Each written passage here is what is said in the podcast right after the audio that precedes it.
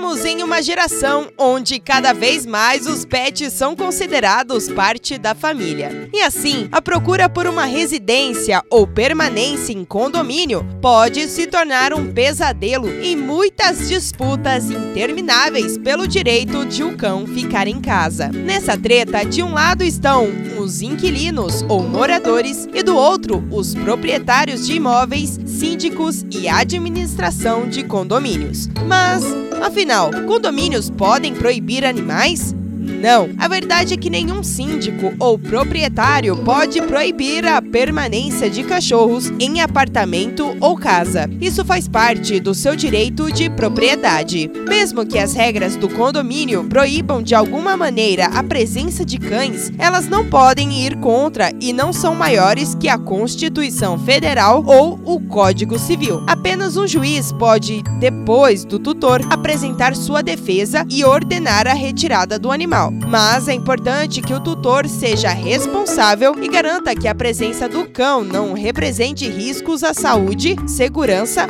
ou incômodo comprovado ao sossego dos vizinhos. Portanto, sim, pets podem morar em apartamento, seja do porte pequeno ou grande. O que realmente determina uma boa convivência e a possibilidade de ter cachorros em apartamento são o comportamento e a criação dos próprios animais. Eu sou a Isabela Machado e a gente volta a se falar no próximo Momento Pet.